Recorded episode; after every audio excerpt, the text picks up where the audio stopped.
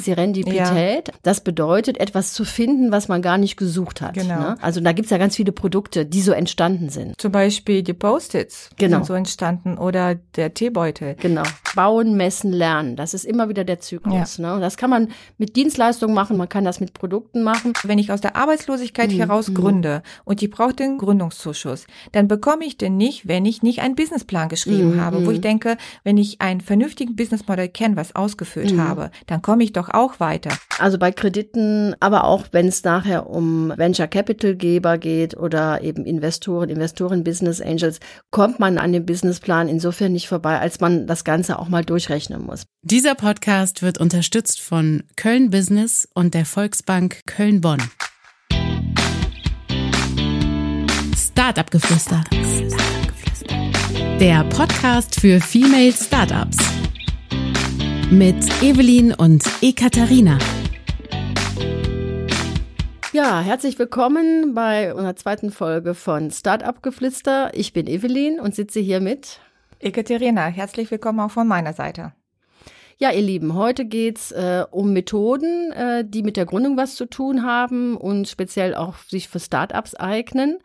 Im Gegensatz dazu, wenn man jetzt normal gründet, ist es ja oft so, dass äh, sowas wie Businessplan eine große Rolle spielt und auch gefordert wird, je nachdem, ob man jetzt einen Kredit braucht oder Fördergelder beantragen möchte.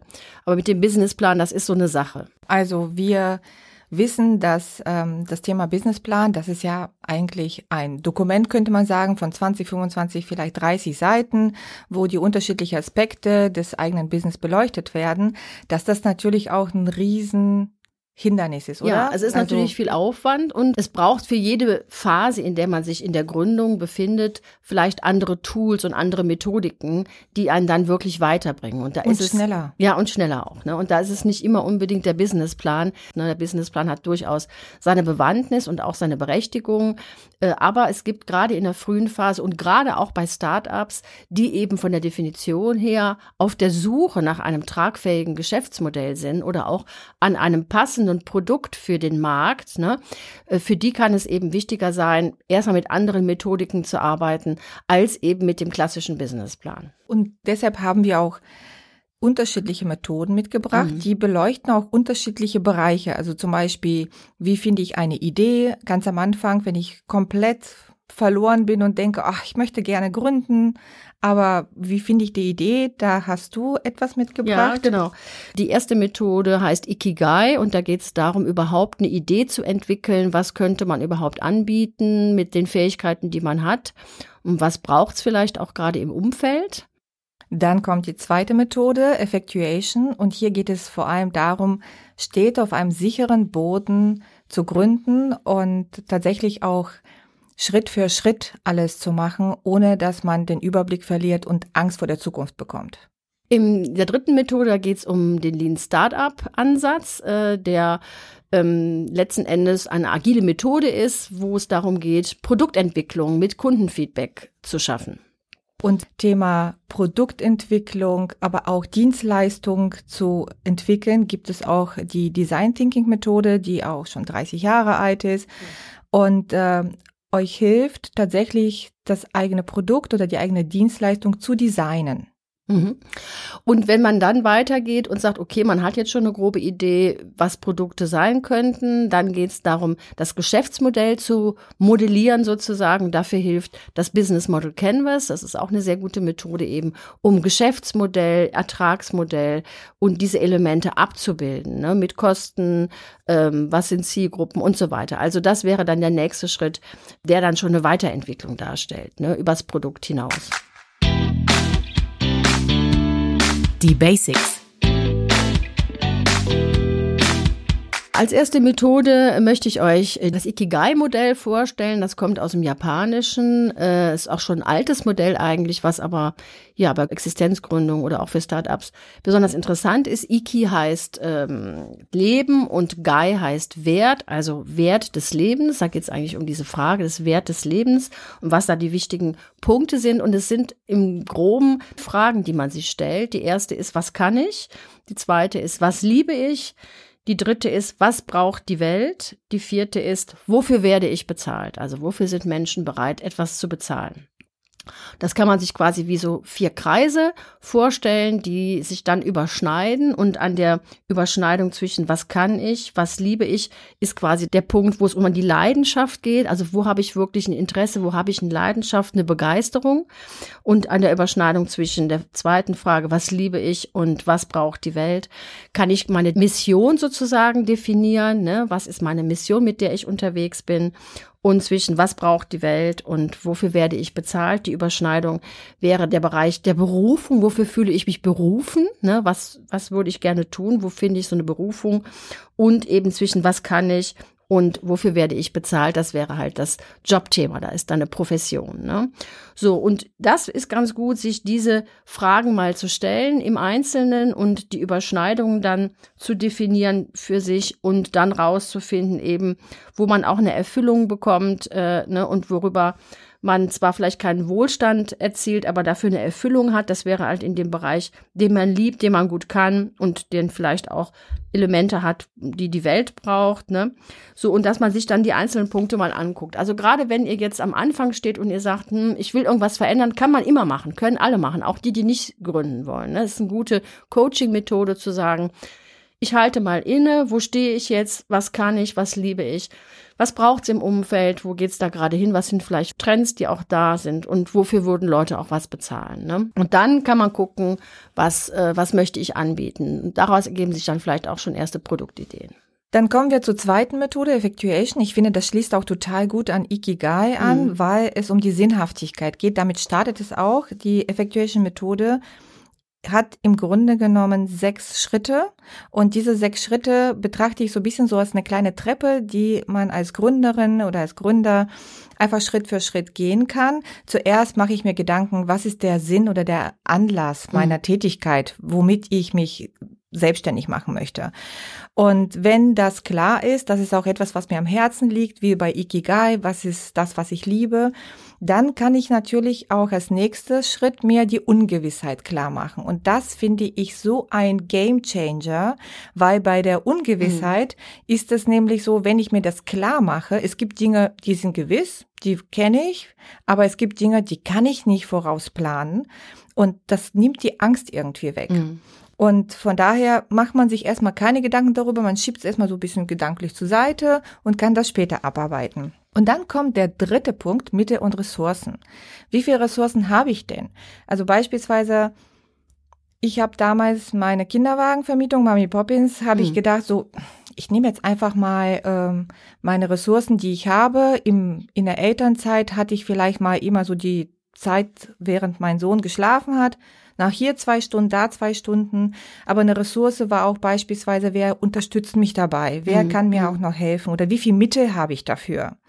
Und da kommen wir auch schon zum vierten Punkt, mein leistbarer Verlust. Also von den Mitteln, die ich habe, ja. wie viel bin ich bereit, tatsächlich mal im schlimmsten mhm. Falle zu verlieren? Und das ist auch ein Gedanke, vielleicht fühlt sich die eine oder die andere ertappt um Gottes Willen, wenn ich gründe, dann gehe ich ja. pleite. Stimmt aber gar nicht. Wenn ich mir sage, ich habe bei Mami Poppins mit 2000 Euro gestartet. Mhm. Ich habe zwei Kinderwagen gekauft, eine ganz rudimentäre Website bauen lassen und eine Anzeige geschaltet. Und das für 2000 Euro. Und das war mein leistbarer Verlust. Mhm. Dabei gehe ich ja nicht pleite. Und das macht auch nochmal so eine Ermutigung für die Selbstständigkeit, den Schritt weiterzugehen. Dann kommen wir zu Schritt fünf welche Partner kann ich gewinnen? Zum Beispiel bei mir war das Thema, gewinne ich Hersteller für mein Thema, für die Vermietung oder nicht? Und diese Partner zu gewinnen war natürlich auch etwas, was für mich auch der nächste Schritt ja. machte, wirklich auch mal jetzt einen Plan zu erstellen. Mhm. Das ist so der sechste Schritt für mich. Ich habe jetzt mein Sinn, nochmal Schritt eins. Ich habe die Ungewissheit im Klaren, aber auch was mir gewiss ist. Ich habe meine Mitte und Ressourcen klar gemacht. Ich weiß auch, wie viel ich bereit bin, im schlimmsten Falle zu verlieren. Ja, ja. Mhm. Gewinne die Partner und habe jetzt einen Plan. Fange an, sozusagen die nächsten Schritte zu gehen. Mhm. Was ich bei ähm, Effectuation noch interessant finde, ist, dass gerne mit diesem Bild gearbeitet wird von Alice in Wonderland, ne? Ja. die ja quasi auch, äh, ihr kennt ja alle die Geschichte von Lewis Carroll, ne? Alice landet im Wunderland, kann sich überhaupt nicht orientieren, kennt sich überhaupt nicht aus, versteht das alles nicht, es ist ja total crazy da und äh, weiß den Weg nicht und muss sich orientieren in einem ungewissen Umfeld, was sich ständig verändert, wo sich die Spielregeln ständig ja. ändern, wo sie keinen Überblick hat. Und dann einfach mit trotzdem mit neugierigem Blick da weiter durchzugehen. Und das ist, glaube ich, ein guter Vergleich auch für die Selbstständigkeit, für das Gründen, dass man eben in diese Ungewissheit sich geht, einzulassen, ne? Mhm. auf diesen Prozess einfach, dass, Ja. dass man da jetzt vielleicht gar nicht so viel planen kann am Anfang. Mhm, genau, genau, das ist, genau. Ja, das, Das ist ein ist- schönes Bild. Das ist ein gutes Bild, was eigentlich sehr viel Mut macht, ne? Ja. da reinzugehen. Und ich finde, bei Effectuation gibt's noch dieses tolle Wort Serendipität. Also das bedeutet, etwas zu finden, was man gar nicht gesucht hat. Genau. Ne? Glückliche Und das Zufälle. glückliche Zufälle einbauen. Ne? Also da gibt's ja ganz viele Produkte, die so entstanden sind. Ne? Zum Beispiel die Post-its Genau. sind so entstanden oder der Teebeutel. Genau. Die Post-its zum Beispiel äh, sind ja so entstanden, man wollte ja eigentlich einen total starken Kleber entwickeln. Und äh, da hat sich aber der Chemiker oder der Mitarbeiter bei 3M hat sich so ein bisschen ja irgendwie verkalkuliert irgendwo und was ist am Ende passiert? Dieser Kleber hat überhaupt nicht funktioniert und eigentlich wollte er alles in die Tonne schmeißen und dann kam ihm irgendwie die Idee, das wäre doch genial, einfach so kleine Klebezettel für Ideenentwicklung oder was auch immer, dafür diesen Kleber zu nutzen. Und so sind auch die Post-its entstanden. Also totaler Zufall, eigentlich ja Misserfolg, Mhm. der am Ende zu einem ganz großen Erfolg geworden ist. Ja, weil es sich wieder ablösen ließ. Ne? Man Genau. konnte es wieder ablösen. Das war, und das war gar nicht der, die, die Grundidee bei der Nee, Produktentwicklung, genau. sondern das war eigentlich ein Nebenprodukt. Ne? Genau. Aber so war es auch bei dem Teebeutel, Genau. oder? Erzähl mal. Und bei den Teebeuteln war es so, dass es äh, eine, ähm, eine, eine Tea Company, also eine, eine Teefirma, die Idee hatte, Geschmacksproben von anderen Sorten äh, den Kunden bei der Bestellung mit ins Paket zu tun und hat das in kleine Säckchen abgefüllt. Und die Kunden haben dann angefangen, diese Säckchen als Tee aufzubrühen. Ne? Das war überhaupt nicht so gedacht, das sollte nur eine Geschmacksprobe sein. Und haben dann nach diesen abgefüllten Säckchen mit dem Tee gefragt. Und so ist der Teebeutel entstanden. Also es war eigentlich ganz nur als Geschmacksprobe sozusagen gedacht und gar nicht mit, man soll das mit dem Säckchen da reinhängen. Und die Leute haben das dann einfach gemacht und das schmeckte und funktionierte und so war der Teebeutel geboren. Ne? Also auch, man, man muss die Kunden frühzeitig einbeziehen bei der Produktentwicklung. ja, genau, die, genau, die, ne, ein gutes Beispiel dafür, wie das Kundenfeedback zu einem guten Produkt geführt Ja. hat, was die Firma selber gar nicht so auf dem Schirm hatte. Genau, Ne? Genau. Die Kunden wissen die Geheimnisse und die richtigen Produktentwicklungswege für uns. Ne? Und so ist es auch bei unserem nächsten Modell. Da geht es um den Lean Startup Ansatz. Der ist von Eric Ries in den 2000ern entwickelt worden und eben spe speziell für Startups, weil man festgestellt hat, man braucht eben auch gerade, wenn man jetzt ähm, viel mit, mit ähm, Programmiercode macht oder überhaupt im im Digitalen braucht man einfach auch agile Tools, ne, die eben flexibel sind, die schnell sind, die Kundenfeedback mitdenken. Ne? Das ändert ist einfach ja ganz wichtig, alles. genau, weil sich das auch In der ändert und die. Passgenauigkeit eben auch wichtig ist. Das ist ja für die Startups sowieso so. Das Schlimmste, was ihr machen könnt, ist, ihr gründet oder entwickelt Produkte, die dann am Bedarf der Kunden vorbei sind. So ne? eine App zum Beispiel, Ja. ne? das ist ein gutes Beispiel. Mhm, genau, und die sich dann kein Mensch runterladet. Ihr habt dann äh, ne, zigtausende für diese App-Entwicklung äh, ne, ausgegeben und kein Mensch nutzt diese App, weil sie am Kundenbedarf vorbei entwickelt worden ist. Das, Das, das, ähm, bei ne? Plattformen ist es genauso. Ja. Also zum Beispiel Plattformökonomie, da würde ich nie jetzt sofort anfangen, das zu programmieren, sondern tatsächlich mit dem Lean Startup Konzept zu arbeiten und erstmal vielleicht auch so Click-Dummies zu bauen. Genau, Also genau. dazu sagen wir auch gleich was Click-Dummies, Genau, was genau, das was ist. das ist. Ne? Und das passt eben bei äh, Lean Startup sehr gut rein. Ne? Da geht es eben darum, man hat eine erste Idee, dann wird halt dann etwas gebaut, etwas, was man testen kann, vielleicht ein Code oder eine entsprechende, ja, ein Click-Dummy oder was auch immer. Und dann wird äh, gemessen, also wird, wird getestet und Daten gesammelt, wie die Nutzer reagieren, ob das so geht, äh, ob die Nutzbarkeit äh, sinnvoll ist, äh, ne, ob die ähm, Menüführung richtig ist oder was auch immer. Und dann lernt man aus dieser Erfahrung und kann dann die Idee optimieren. Also man ist bei Lean Startup immer in diesem Zyklus von Bauen, Messen, Lernen. Das ist immer wieder der Zyklus. Ne? Und das kann man mit Dienstleistungen machen. Es kommt jetzt aus dem Programmierbereich. Man kann das mit allen möglichen machen. Man kann das mit Produkten machen. Und am Ende steht, dass man sowas wie ein, äh, das nennt man ein MVP bekommen möchte, ein sogenanntes Minimal Viable Product. Das bedeutet, dass man mit diesem Produkt äh, schon bestimmte Testergebnisse erzielen kann. Also das ist ein bisschen mehr als so ein Dummy, aber weniger als ein Prototyp zum Beispiel, der schon sehr funktionstüchtig wäre. Das liegt Und so dazwischen. Ne? Dazu gibt's ja auch Tools zum Beispiel, mit denen man so einen Click-Dummy bauen kann. Das heißt, es ist ja eigentlich gar nicht so viel Funktion daher. Man klickt auf ja. eine angebliche App oder Website und dahinter wird einfach nur gezählt zum Beispiel, wie oft wurde das gewählt und wie oft das oder mhm. wie ist die Menüführung, die du gesagt mhm. hast, ne? Mhm. mit Figma zum Beispiel. Wie heißt das Figma? F Figma. Figma, ja, danke für den Hinweis. Ne? Das ist schon mal, Figma ist schon mal da eine gute, gute Methode. Das ja, machen super. wir beim Startup Mom Accelerator. Beim Startup Mom Accelerator machen wir das, genau. Wir, wir, wir bringen euch diese ganzen Methoden auch bei und arbeiten damit. So, und jetzt kommen wir zu meiner einer Lieblingsmethoden Design Thinking. Diese Methodik verwenden wir auch äh, genau beim Idea Sprint, die wir machen bei Startup Mom. Da geht es immer das, um das Thema auch mal das Produkt oder die Dienstleistung so zu designen mhm. und natürlich auch frühzeitig zu testen. Ja. Genauso wie bei der Methodik zum Beispiel Lean Startup. Auch hier wollen wir frühzeitig testen, damit wir auch frühzeitig lernen und nicht so viel Geld und Zeit verlieren. Mhm. Und das besteht auch aus vier, fünf Schritte. Also zuerst äh, wollen wir ungefähr das Produkt, die Dienstleistung definieren. Ähm, dazu nutzen wir zum Beispiel die 5W-Fragen, die es gibt. Dazu komme ich gleich. Ähm, dann ist der zweite Schritt, dass man tatsächlich auch den Kunden versteht, dass man da empathische Interviews durchführt, wo man ein Verständnis für die Kunden ja. entwickeln möchte. Mhm. Dann kommt der Prototyp, von dem du auch gerade gesprochen hast in der Lean Startup Methode. Und äh, dann fangen wir an zu testen, wie reagieren die, die potenziellen Kunden darauf, die da drauf klicken, auf den Prototypen, da einfach mal die Menüführung machen und lernen daraus und arbeiten das ein. Ich möchte gerne insbesondere auf die 5W-Fragen eingehen, weil ich das sehr hilfreich gerade für Gründerinnen finde, die auch vielleicht nicht unbedingt ein technisches Produkt mhm, haben. Mhm. Da sieht man, was diese Design Thinking tatsächlich macht. Also man hat natürlich diese Methodik aus dem Produktdesign eigentlich ja, genommen, ja, ja. Ne, wo man Produkte tatsächlich designt und man mhm. hat gesagt, eigentlich kann man das auch auf Dienstleistungen genauso anwenden, dass man sagt, okay, was ist genau der Gegenstand meiner Dienstleistung und was ist es nicht zum mhm. Beispiel? Das ist die mhm. erste W-Frage. Äh, und wenn ich mir vor allem klar mache, was ist es nicht, nicht. finde mhm. ich, ist das sofort klar, wo ist die Grenze, weil wir gerade zu Beginn einer Gründung immer alle bedienen wollen und ja, ja. alles mhm. anbieten wollen, so mhm. dieser Bauchladenprinzip. Und das ist im Grunde genommen, ich bediene niemanden.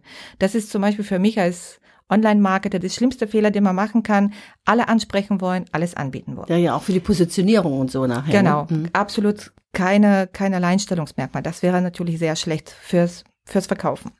Dann ist die zweite W-Frage, wer sind die NutzerInnen und warum sind sie wichtig? Aber wer sind auch nicht die NutzerInnen? Ah, ja, Wenn genau. ich mir das klar mache, dann weiß ich auch, wo meine Zielgruppe eigentlich endet mhm. und wer genau das ist. Dann haben wir die dritte Frage, warum ist das wichtig, was ich anbiete und warum ist es nicht wichtig? Also das heißt, es gibt vielleicht auch sogar eine Zeit, da kommen wir schon zur vierte W-Frage, wann ist das wichtig und wann ist es nicht? Mhm. Beispiel, äh, wann ist es wichtig, eine Gründungsberatung oder einen Mom Accelerator zu machen, wenn ich gründe zum Beispiel. Ja. Mhm. Und wann ist es nicht wichtig, wenn ich nicht gründen will. Und wie funktioniert es, das, was ich anbieten möchte? Und wie funktioniert es nicht? Mhm. Das heißt auch die Art, wie ich etwas vermarkte und die Art, wie ich es anbiete, das ist genau abgeklärt. Und wenn man diese Fragen beantwortet, finde ich, hat man auch sofort die Antwort wie, wer ist meine Zielgruppe? Was genau ist meine Dienstleistung, worüber kommuniziere ich mit meiner Zielgruppe. Mm, also diese ganze Fragen, sogar der Alleinstellungsmerkmal und der Mehrwert, den ich anbiete, mm -hmm, das ist auch etwas, was allein durch diese ganz einfache Fragen super schnell beantwortet wird. Und deshalb, da sage ich, da nützt kein Businessplan am Anfang, wenn man diese Fragen nicht zuerst beantwortet hat. Ja, das stimmt. Das sind ja diese Methoden, die wir jetzt genannt haben, also auch das Lean Startup oder auch das Design Thinking. Das sind ja so auch sogenannte agile Methoden. Ne? Ja. Die kommen aus diesem Agilitätsset sozusagen, wo es darum geht, eben nicht so linear zu denken, sondern in Entwicklungsschritten, also iterativ zu denken, immer wieder mit Kundenfeedback, flexibel zu denken. Und die lassen sich eben auch gut kombinieren. Ne? Man könnte auch mit Design Thinking anfangen dann später bei der weiteren Entwicklung des Prototypes oder des MVPs könnte man mit dem Lean Startup Ansatz arbeiten, weil man hat festgestellt, dass, ähm, dass es so ist, dass äh, wenn man, gerade wenn man was Kompliziertes oder Komplexes entwickeln möchte, wenn man dann mit linearen Ansätzen arbeitet, landet man oft nicht bei dem Ziel, weil in der Zeit, wenn man die Produkte oder die Dienstleistungen entwickelt, bis dahin hat sich vielleicht der Anforderungskatalog schon wieder verändert und man landet dann oft an einem Ergebnis, was nachher überhaupt nicht den Bedarf befriedigt. Deswegen ja, genau. ist es eben besser, nicht in diesen linearen Zyklen zu denken, sondern eben in agilen, iterativen Zyklen zu denken, die dann mit immer wieder Abstimmung, Feedback einholen, eine Passgenauigkeit nachher auch schaffen bei dem, was man als Etappenziel oder als Endprodukt dann wirklich entwickeln wollte, dass man eben nicht am Bedarf vorbei entwickelt. Ne? Dann möchte ich euch noch die Methode des Business Model Canvas erklären. Das wurde von Alexander Osterwalder auch in den 2000ern entwickelt. Gibt ähm, auch ein tolles Buch dazu? Ja, gibt ein ganz tolles Buch dazu, genau. Und äh, ist auch eine, auch eine auch eine recht komplexe Methode. Man kann es aber auch ganz einfach machen, wo es man sich die verschiedenen Fragestellungen äh, aufschreibt. Es sind insgesamt neun Felder die man bespielen kann. Und das empfiehlt sich am besten, es gibt da auch Vorlagen im Internet, äh, sich das auszudrucken und das als größeres Plakat an die Wand zu hängen oder sich das nachzubauen und dann mit so bunten Post-its zu befüllen. Weil auch das ist wieder eine Art agile, flexible Methode, wo die Antworten sich manchmal verändern. Deswegen ist es besser, das mit den Post-its zum Beispiel zu machen, weil man das dann Vor verändern kann. Ne? Und für also, Startups ganz besonders. Genau, gerade am Anfang, äh, von, da wollte ich ergänzen, wenn das Team wenn das ganze Team nämlich das Geschäftsmodell ja. sieht, ne, und diese Klebezettel auch vom Team ausgetauscht werden können, dass alle zusammen an diesem Modell arbeiten können, das ist ja auch das Geniale daran. Genau, genau, das ist noch eine gute Ergänzung. Und die Elemente sind, äh, man fängt am besten in der Mitte an, da geht's um den sogenannten Kundennutzen und das hat der Alexander Osterwalder extra so kundennutzenmäßig formuliert und nicht das Produkt, ne? so, weil, weil man da eben noch nicht so in den komplett fertigen Lösungen denken soll, sondern wirklich vom Kundennutzen her oder vom Leistungsversprechen her denken soll. Ne? Was könnte die Lösung sein und nicht schon vorgefertigt in seiner Produktidee bleibt. Ne? Auch da wieder versuchen, die Rückmeldung von den Kunden mit einzubauen und da auch offen zu bleiben in den Lösungsansätzen. Dann geht man nach rechts rüber und beschreibt die Zielgruppen, die es gibt, die verschiedenen Zielgruppen, für die das Produkt oder das, um die es eben geht, bei dem Wertangebot, bei dem Kundenversprechen. Und dann beschreibt man die Kundenbeziehungen auf der einen Seite und die Vertriebskanäle, über die man sie erreichen möchte. Ne? Dann kann man nach links rübergehen und die Schlüsselpositionen besprechen, also sowas wie, was sind die Schlüsselaktivitäten, die ihr durchführen müsst, um das Produkt, um die Dienstleistung erfolgreich an den Markt zu bringen? Was sind da wichtige Aktivitäten? Was sind eure Schlüsselressourcen, die ihr braucht? Know-how, Geld, Personal, was auch immer, die wichtig für den Erfolg sind und was sind wichtige Schlüsselpartner für euch, die Kooperationen machen, Netzwerk, was auch immer. Und unten drunter schreibt man natürlich auch was über die Kosten, was sind die wichtigen Kosten, wie ist eure Kostenstruktur und was sind die entsprechenden Einnahmequellen. Also womit verdient ihr konkret nachher Geld? Was ist dann wirklich das Ertragsmodell, wie man das nennt? Das Ganze bildet quasi das Geschäftsmodell ab. Ne? Und das heißt natürlich auch Business Model Canvas. Ne? Also, und da drin enthalten ist natürlich auch das Ertragsmodell. Also, wofür werdet ihr konkret auf welche Art und Weise von euren Kunden bezahlt und Kundinnen bezahlt? Ne? Und wenn man will, kann man ja natürlich äh, zuerst mit äh, Klebezettel anfangen, natürlich, aber später kann man wirklich ganz viel, auch wirklich stichpunktartig, auch total viel reinpacken. Ne? Ich habe schon mal Business Model Canvas gesehen, die so voll mit Informationen mhm, waren, mhm. die sozusagen die Vorstufe sind für einen richtigen Businessplan, den man vielleicht für die Bank benötigt, wenn man Förderkredit zum Beispiel beantragen ja, genau. will. Aber das, das ist wirklich eine super Vorbereitung. Und ich muss aber zugeben, ich arbeite ungerne von der Mitte, auch wenn das jetzt so empfohlen ah, ja. ist, okay. sondern ich fange immer von links zur Mitte und eigentlich erst, wenn ich die rechte Seite abgearbeitet habe, dann kann ich auch, finde ich, so noch besser auch die Mitte definieren. Ah, okay. Ach, das, das, ist also ganz individuell, ah, ja. mhm. merkwürdigerweise. Und ich finde, was noch wichtig ist, so diese, manche Felder gehören zusammen. Mhm, ja, ja, stimmt. Die hängen so voneinander ab. Also wenn ich die Ressourcen nicht habe, dann kann ich auch die Aktivitäten zum Beispiel nicht machen. Na, mh, mh. Ah ja, interessant. Du fängst von links an und gehst dann links nach rechts und dann ich nach von unten, links ne? zur Mitte okay. und von rechts zur Mitte. Also ah ja, okay, ja, ja. Ja, also ich, ich äh, fange immer in der Mitte an und gehe dann nach rechts und dann nach links, aber man kann sagen, das ist ja eh ein Zyklus. Man ja. kann das ja von allen Seiten bearbeiten und deswegen eben auch mit den Post-its oder ein digitales Tool auch wählen. Ich glaube, das Miro, Miro hat, Miro ja. hat auch ein Business Model Canvas Board, wo man drin arbeiten kann. Das ist natürlich noch viel besser. Aber manchmal ist es auch schön, das einfach an der Wand hängen zu ja, haben. Ja, das ne? ganze Team, ne? Mit den, genau, mit den bunten Post-its, wo man dann immer wieder daran arbeitet und deswegen eben diese Post-its oder eben digital und dann, dann nicht was reinschreiben, so mit Stift, was man dann übermalen müsste oder so, sondern dass man immer wieder die Sachen auch verändert, weil ne, man, das bleibt immer in einem Weiterbearbeitungszyklus auch. Das ist auch lange Zeit nicht abgeschlossen, sondern man wird immer wieder weiter Produktentwicklung machen. Ich finde auch dieses Verschriftlichen, ehrlich gesagt, schon gerade bei mhm. Business Model, mhm. Model Canvas, da ich bin total digitaler Fan, aber mhm. Ich finde, da ist dieses Verschriftlichen tatsächlich auch mal darüber nachdenken, wie formuliere ich das? Wenn ich nur Klebezettel nutze, muss ich auch wirklich auf den Punkt kommen. Ja, Während ja, ja. ich natürlich im Miro jetzt mal ellenlange Sätze reinschreiben könnte. Deshalb ist es manchmal das, mhm. das, Verschriftlichen gar nicht mal so schlecht, um fokussierter zu sein. Mhm. Ja, auf jeden Fall. Ja, ihr seht, das sind verschiedene Methoden, die wir hier gut nutzen können. Immer gucken, in welcher Phase befindet ihr euch und was ist dann die richtige Methode, um an der Stelle weiterzukommen. Oder eben manchmal kommt ihr mit dem Design Sprint an Ansatz äh, besser weiter oder mit Design Thinking Ansatz besser weiter oder dann ist es eher das Business Model Canvas, je nachdem, wie weit ihr da schon seid und äh, was jetzt gerade Sinn macht. Und da kann man auch nochmal zurückgehen, logischerweise nochmal äh, in, in den Effectuation Ansatz und dann nochmal gucken. Also auch die Methoden lassen sich natürlich auch in unterschiedlichen Phasen durchaus nutzen. Genau, aber ich finde, wir haben das eher so erklärt, wirklich von ganz Anfang, ja. wenn man noch keine Idee hat, genau. bis hin dann tatsächlich so ein bisschen zu strukturieren und einfach mal zu schauen, dass ich stets auf sicheren Boden bin, dass ich mir solche Sachen wie Ungewissheit oder leistbaren Verlust für mich äh, äh, regle und dann auch erste Partner finde. Mhm. Und dann kann mhm. ich tatsächlich anfangen, Lean Startup oder Business Model Canvas anzuwenden, weil das sind so viele detaillierte Fragen, die kann ich doch gar nicht beantworten, bevor ich das nicht gemacht habe. Ja. Deshalb wäre mein Rat eher tatsächlich von Ikigai Stufe 1, dann Effectuation Stufe 2 mit den glücklichen Zufällen, mit Serendipity und dann natürlich Lean Startup und Business Model Canvas als wirklich Vorstufe des Businessplans. Ja, ja, genau. Der Aufreger. Ja, also was äh, ich auf jeden Fall an dieser Stelle sagen möchte ist und was mich so ein bisschen verwundert, ist, dass immer noch diese Denke mm, herrscht, mm. dass man von Beginn an, wenn eine Gründerin oder ein Gründer über die Selbstständigkeit nachdenkt, dass da sofort der Businessplan erfragt wird, weil ich finde, da hat man in dieser frühen Phase erstmal gar keine Daten gesammelt, mhm. überhaupt kein Kundenfeedback eingeholt. Man kennt sich überhaupt nicht aus so richtig. Man muss sich an so vielen Stellen zurechtfinden, ne? Alice im Wunderland.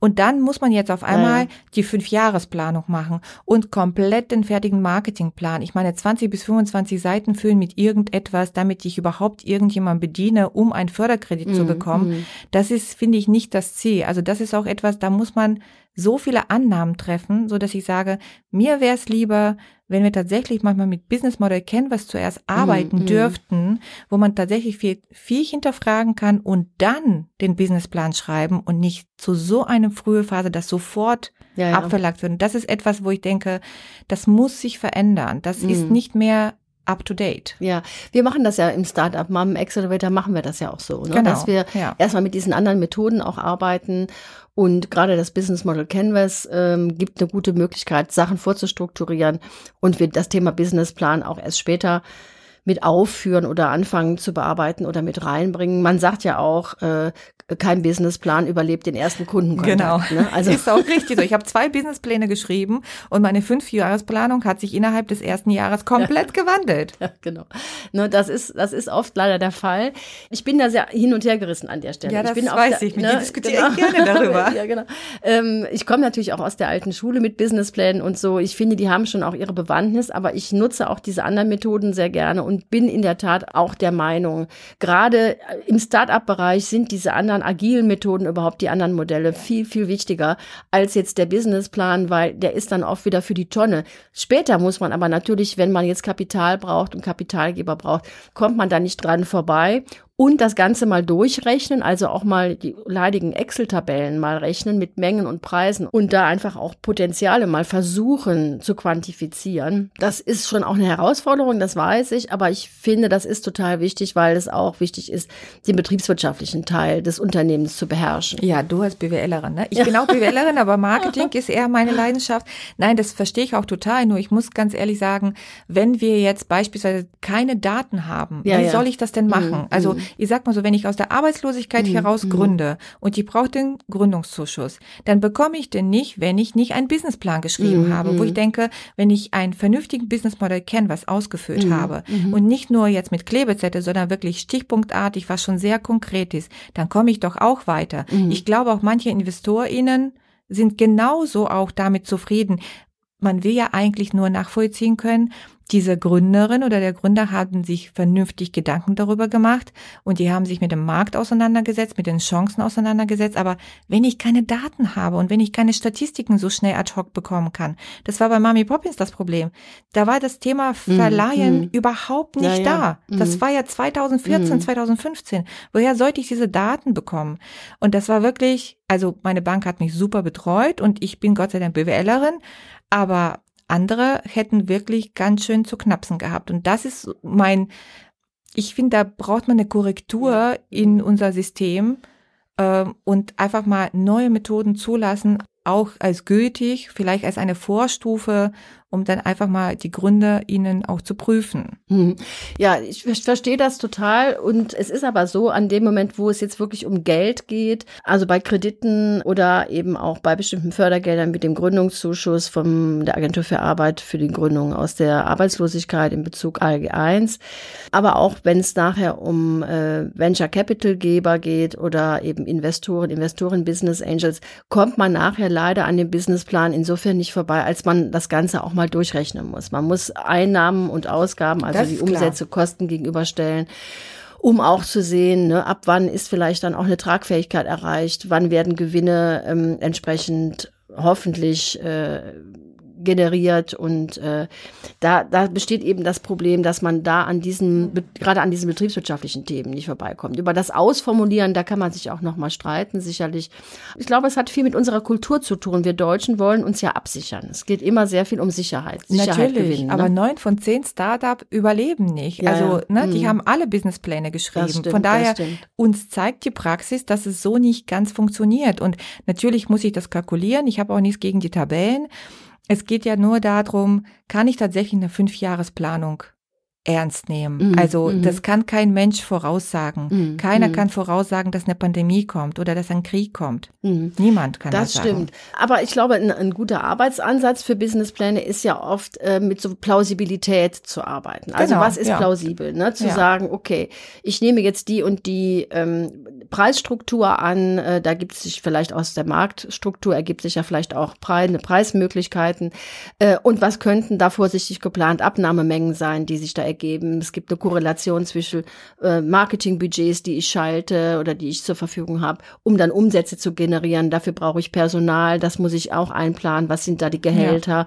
Was brauche ich sonst an Betriebskosten noch oder in Investitionen? Und daraus ergibt sich ja auch schon eine gewisse Struktur, ne, die das man dann stimmt. abbilden kann. Und ich glaube, das soll eher dienen, dazu dienen auch, gerade wenn wir jetzt mal im betriebswirtschaftlichen Kontext bleiben, diese Denke auch zu schulen und da, da eben auch betriebswirtschaftlich ne? ne? Preisfindung überhaupt, äh, ne, was sind denn Abnahmemelden? Viele unterschätzen das total und oft ist es bei den Businessplänen so, dass wir das sehen oder ich sehe das oft, dass die Marketingbudgets total klein sind, weil die meisten überhaupt keine Ahnung haben, ja. was das bedeutet, wie viel Invest man in Marketing stecken muss, auch äh, Online-Marketing, was das alles kostet, um, um überhaupt Besucher User zu, zu gewinnen. Ne? Ja. Genau. Ne? Ja. Und äh, die dann denken, auch mit 50 Euro im Monat, ne? also äh, da, das ist je nachdem, was man machen möchte, kann man da mal locker ein, zwei Nullen dranhängen, je nachdem, mhm, was, genau. um was es geht. Ne? Und da, glaube ich, ist es wichtig, auch nochmal in diesem betriebswirtschaftlichen, planerischen zu bleiben. Aber ich gebe dir recht, es gibt so eine Fokussierung auf diesen Businessplan als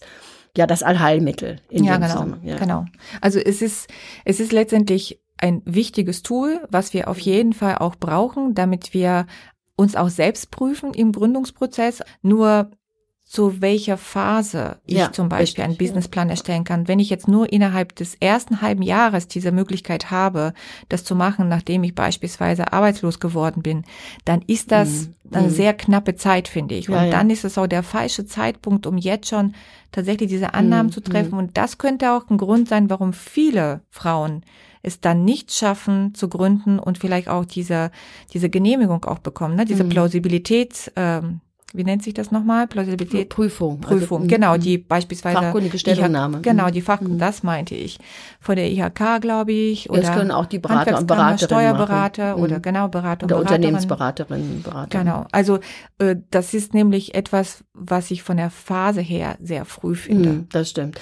Man muss vielleicht auch noch unterscheiden tatsächlich zwischen den normalen Gründungen und den Startups. Also ich finde, bei den normalen Gründungen, mal, man macht jetzt ein Café oder so, eröffnet ein Café oder auch ein Einzelhandelsgeschäft, da hast du schon viele Parameter, die sich einfach durch das Geschäftsmodell ergeben. Genau, das ne? ist Die Mieter. Standort, ne? du kannst Ja. das kalkulieren. Im äh, klassischen Gründungsbereich, bei Cafés machst du das mit Sitzplätzen und wie viel dann Ja. konsumiert wird. Da und, gibt's auch ne? Daten, ne? Gibt's auch Daten, genau, Marktdaten und so weiter. Wenn du in den Startup-Bereich kommst, eben, wo es Sachen gibt, die, Die völlig neu neu sind. sind. gerade wie bei dir. Ne? Wie willst du die, wie willst du die Menge planen, wie Ja. viel Abnehmerinnen du hast, wenn dieses Geschäftsmodell am Markt noch gar nicht existiert, wie bei Mami Poppins? Ich ne? habe die Größe genommen, wie viele Babys werden geboren und wie viele Kinderwagen Ja. werden gekauft, aber es Mhm. ist dennoch vollkommen eine Annahme, Ja. ob die Mhm. Leute sich darauf einlassen oder nicht, ob sie Das stimmt. umdenken. Das Mhm. ist auch ein Umdenken im Kopf, Mhm. was stattfinden Mhm. muss. Ja, ja. Ja, und das, das macht es eher wieder schwieriger, dass man da auch mit hohen Zahlen am Anfang arbeitet. Das Ja, eher, genau. muss man ein bisschen kommen. Also das war herausfordernd für mich sogar als Bewählerin. Ja, ja, das glaube ich, das glaube ich. Genau, und äh, ich denke, es ist wichtig ähm, zu wissen, ja, je nachdem, gerade unsicheres Umfeld, Startups, die noch nicht sicher ihr Produkt richtig haben, die ihr Geschäfts-, die noch auf der Suche nach dem Geschäftsmodell sind, da kann das manchmal sein, dass eben äh, da schon zu früh mit dem Businessplan zu hantieren, dass das nicht wirklich zielführend ist. Da gebe ich dir Genau. völlig recht. ne? Deshalb am besten mit den Methoden anfangen, so wie wir die vorgestellt haben, die Reihenfolge vielleicht Mhm.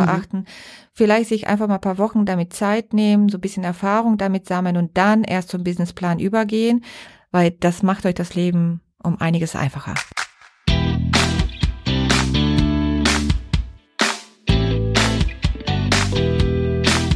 Wir möchten euch gerne schon mal sagen, was wir überlegen, in der nächsten Folge zu machen. Wir denken, es wäre vielleicht ganz interessant, jetzt zu sagen, okay, jetzt habt ihr euch schon ein bisschen mehr vorbereitet und strukturiert. Jetzt äh, geht's weiter. Butter bei die Fische, ihr wollt jetzt gründen. Genau. Ähm, was wären dann dann Möglichkeiten zu gründen? Also ihr könntet das nebenberuflich machen oder im Vollerwerb. Und da wollen wir gerade auch nochmal drüber sprechen, die Möglichkeiten auch nebenberuflich ein Startup zu gründen. Genau, vor allem ein Startup, weil das ist natürlich auch ein anderes Thema als Mhm. die übliche, die normale Gründung und da werden wir darauf eingehen. Und wenn ihr schon mal erzählen wollt, in welche Richtung ihr euch schon mal selbstständig machen wollt, dann könnt ihr uns gerne eure Kommentare auf unser Instagram-Account hinterlassen. Und wir werden natürlich auch weitere Informationen zu den genannten Modellen in unseren Show Notes zeigen, dass ihr da natürlich auch Links und in weitere Informationen findet, äh, wenn ihr da tiefer gehen wollt und bestimmte Methoden nochmal besser nachlesen wollt. Und die Begrifflichkeiten erklären wir natürlich auch in den Show Notes. Also, stay tuned. Bis zum nächsten Mal. Wir freuen uns auf euch und let's start up. Das war Startup Geflüster. Ein Podcast von Evelyn Brock und Ekaterina Alt-Kanthoff. Eine Produktion der Sendeeinheit.